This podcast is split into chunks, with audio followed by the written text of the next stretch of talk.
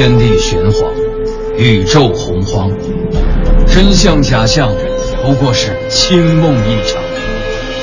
夏天挺热，冬天挺凉，人生百态，无外乎喜乐、忧伤。调侃却不乱侃，细说但不胡说。敬请收听小型对谈脱口秀，藏也藏不住，落锤开讲。本节目可能触及到黑心古玩商的利益，也可能刺激到菜鸟收藏者的神经，还请您谨慎收听。颠沛流离三千年，第八集。国际贸易属邯郸，长生不老炼金丹，流光溢彩多少炉，颠沛流离三千年。愉快收藏，理性投资，做一个聪明的收藏家。小东和滴川继续跟您聊收藏。节目期间，您可以关注微信公众号“藏也藏不住”，查看藏品信息，掌握节目动态。我是小东，坐在我身旁的依旧是滴川。大家好，我是刘滴川。上一期呢，我们聊琉璃，聊到了琉璃与佛教的结缘，是要从陕西省扶风县的法门寺地宫说起。对，这个法门寺地宫开启啊，其实还真不是那么简单。一九八一年夏天下暴雨啊，这个舍利塔是塌了一半。第二天，种地的农民就把这事儿汇报上去了。当天，这个文物部门就来了嘛。后来，先是打算修复一下这个文物，重建佛塔呀。可修着修着，就发现了这地宫。实际上，这地宫是一九八七年才打开。哎，你说这地宫开启有个事儿，你知不知道？你讲讲。法门寺啊，历史上很有名，嗯，规模也很大。不过，二十世纪以来衰败也很严重。是。到五六十年代的时候，就只剩下两座佛殿和一个即将倒塌的钟鼓楼了。后来到文革的时候，红卫兵呢就要破坏后院的舍利塔。哟，当时寺院里只剩一个老和尚了，老方丈啊。对，老方丈梁清法师以一己之力誓死保护舍利塔，这才吓退了红卫兵，保住了舍利塔。不用说呀，这老方丈肯定是知道舍利塔底下的秘密。哎，有本书叫《万世法门》哦，里面讲这故事，讲得很玄幻。啊，从琉璃说到法门寺，说法门寺啊，我们就不得不提舍利子，这圈子可算是绕回来。终于，咱们还是说说地宫里头的这些宝贝吧，说说这佛教七宝当中的琉璃。要说法门寺地宫里的琉璃有多重要、多伟大啊，咱就说一个事儿就足够了。上一期呢也提到了，二零一四年三月二十七号，嗯，习主席在巴黎联合国教科文组织总部发表重要演讲，嗯，谈文化交流，就特别提到了法门寺的琉璃。习主席怎么说的呢？一九八七年，在中国陕西的法门寺。地宫里出土了二十件美轮美奂的琉璃器，这是唐代传入中国的东罗马和伊斯兰的琉璃器。我在欣赏这些域外文物时啊，一直在思考一个问题，就是对待不同的文明，不能只满足于欣赏它们产生的精美物件，更应该去领略其中包含的人文精神。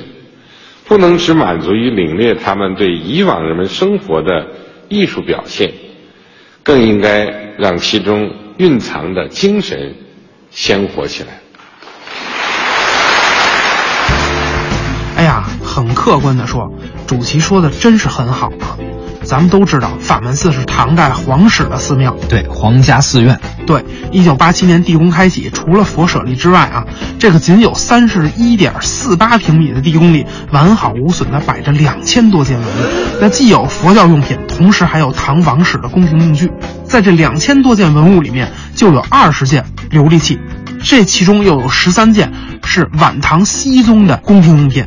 这些宫廷用品除了我们华夏民族的中土样式的茶盏、茶托之外，还有十一件是典型的伊斯兰琉璃器，其余的七件呢，有的具有东罗马元素，有的呢具有波斯风格，有两件素面圈足盘，甚至不排除本土生产的可能。难怪咱总书记要特别提到法门寺的琉璃，这基本就是一部世界琉璃断代史啊！可不，小小的地宫里面，因为佛教的兴盛，汇聚了当时世界上影响力最大的三个帝国：东罗马、波斯，还有大唐。嗯嗯，这三个大帝国的琉璃器啊，你说什么叫宝？这才配叫宝呢。其实这也说明了一个什么问题啊？就是任何文化，嗯无论是民族文化、地域文化，还是宗教文化，是它都不可能是一成不变的，都是在互相的传播中影响和被影响的。你看琉璃也好，佛教也罢，你就说这战国蜻蜓眼，它是中国的还是外国的？说不清啊。你说法门寺这个四瓣花纹蓝琉璃盘，嗯，公共微信号里有图片，它是世俗的还是佛教的？这个很难划分哎。，咱再说这佛教七宝，嗯，佛教是印度的，对，琉璃、珍珠、砗磲、红珊瑚这些印度可都没有啊。都没有啊。这佛教七宝不是释迦牟尼家里本来就有的，嗯，那是后来的和尚啊，一路传教，一路走，一路捡，走一路捡一路，慢慢的就凑齐了。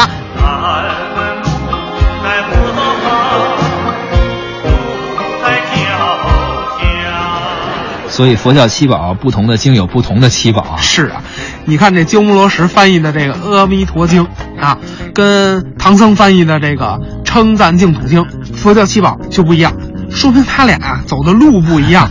可是，意曰天下同归而殊途，一直而百虑路虽然不一样，可是终点都一样，都是为了求佛，寻求以智慧的方式改变自己，也可以改变我们这个世界。对，他和他们所信仰的佛教在历史上给我们带来了不一样的思辨，而在今天呢，也给文玩市场带来了不一样的营销方式，还有这个非凡的收藏体验。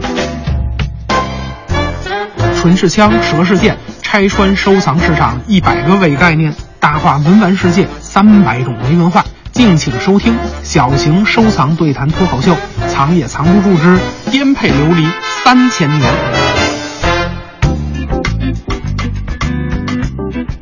这是颠沛流离三千年的这个主题最后一期节目了。嗯，每个主题说到最后啊，咱们都会拉回到现实，愉快收藏，理性投资嘛。对，做一个聪明的收藏家。说了这么长时间流利，咱还得拉回到现实中来。在当今的文玩市场，或者说在古玩市场中，藏友们想买琉璃该怎么买？我看现在文玩圈老在说一种东西叫古古法琉法琉璃。咱从先秦聊到了唐朝，究竟什么叫古法琉璃？这个古法琉璃啊，真是很有迷惑性啊，伪概念。又是一个伪概念。它伪在哪儿呢？主要是这古法没法定义，嗯，等于就是说了白说。你看啊，我们说先秦的琉璃，蜻蜓眼，那是一层一层叠加上去的，对，先做一个珠体。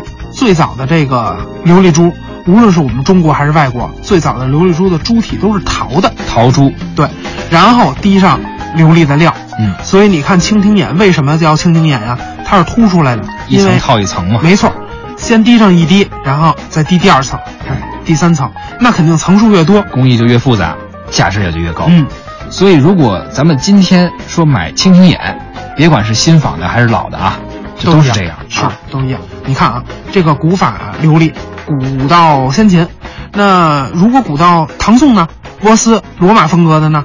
呃，琉璃的材料是画上去的。再往后，比如清代的琉璃瓶子，也叫料器，对啊，料瓶子，，嗯，，还有这个料的烟壶，那肯定是套料的好啊。对，就是里面一层，外面套一层其他的颜色。对，有的还有款儿，那那有款儿的就比没款儿的强。有些呢造办处的做的料器，底下带底款儿。相当于官窑的瓷器一样。，对，不过这也有好多是造假的。不过跟瓷器的官窑不一样，这款儿的写法它不同，是刻上去的，而且呢很硬朗，就咔咔咔一刀一刀的。还有一种鉴别真伪的方法你说辽金以前的琉璃啊，嗯基本都有蛤蜊光。是？这高古的琉璃都有一种光泽，嗯，光的折射、散射的作用，五彩缤纷，就像彩虹一样的光圈，啊有点类似于我们吃那个扇贝的贝壳，在太阳底下有一层光，所以叫蛤蜊光。嗯，这个是造不了假的。刚才我们说的这些啊，越来越具体了。还是欢迎大家关注微信号“藏也藏不住”，微信里面我们会把提到的文物还有藏品信息，包括图片。对，随时发布。一转眼呢，琉璃部分也接近尾声了，还嗯有点舍不得啊。为什么我们那么喜欢聊琉璃呢？因为琉璃啊，它不仅仅是中国的，更是世界的。就像我们说法门寺地宫里的文物一样啊，文化以多元为荣，以寡头为耻。哎，伟大的文化，伟大的文明，它就是舞台。多元文化，你方唱罢我登场，相互影响。对，这才有了盛唐气象啊。还有百家争鸣的春秋战国。没错，但是时间有限，颠沛流离三千年，咱们就先聊到这里。颠沛流离三千年的最后一期节目了，嗯，咱们分享一下热心听众的提问。哦，没问题，没问题。咱们抓紧。网友阳光小美女说：“不错哎，我是一个北京的听众，哦头像还挺漂亮哈，啊，对，真的很喜漂亮。欢听你们的节目。哎，谢谢谢谢。而且呢，我从小就是听中央人民广播电台的节目长大的，哎呀，真有缘，我也很热爱。广播。哎，他说他呢就是学传媒专业的，哦，明年呢就要毕业找工作了。看到中央台最近正在招聘，我十分想去。现在困扰我的问题只有一个，嗯，我家住在颐和园，请问到你们台有直达公交吗？如果有的话，我想投一份简。哎，这什么编辑选的问题？这都什么问题？哎，你看你别着急呀、这多好的问题啊！这女听众说的问题你就告诉好，不是不是，呃主要是什么呢？其实啊，我也住颐和园，以后上班这可以顺路。你快拉倒吧。停靠在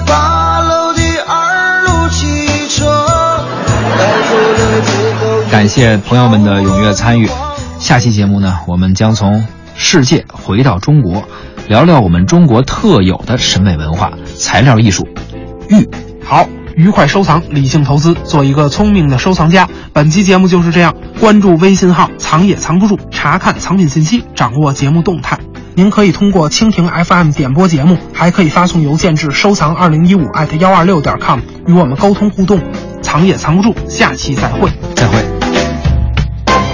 在很久很久以前。哎，刚才那个住颐和园的女听众，我看头像的照片可还真是挺漂亮的。啊，还有行，有没有联系方式啊？有啊，这都跟我们联系过呀。我我顺路啊！